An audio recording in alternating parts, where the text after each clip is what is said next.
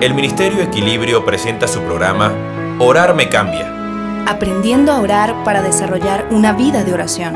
Con el maestro Néstor Blanco. Hola amigos. La oración tiene que ir más allá de ser una actividad religiosa que llena la liturgia tradicional de la congregación.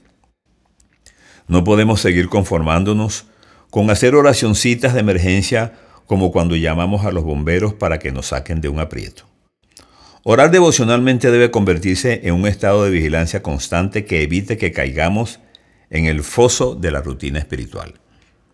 La oración ha sido muy poco trabajada en la iglesia.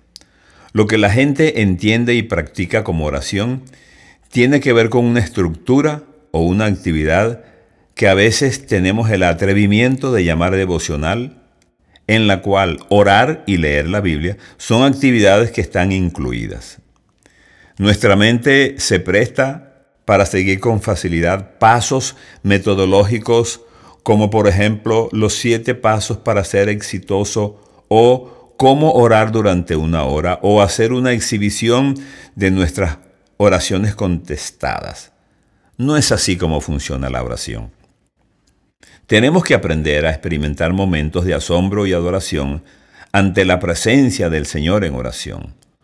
¿Oramos para conseguir algo de Dios o lo hacemos para entrar en su presencia? Las dos cosas son ciertas, pero generalmente la primera nos domina.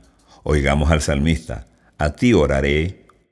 Oh Señor, de mañana oirás mi voz, de mañana me presentaré delante de ti y esperaré.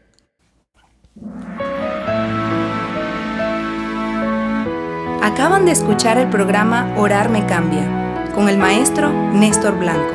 Si quieres contactarnos, escríbenos a blanconestor47 gmail.com o síguenos por Twitter en arroba pastornestor1.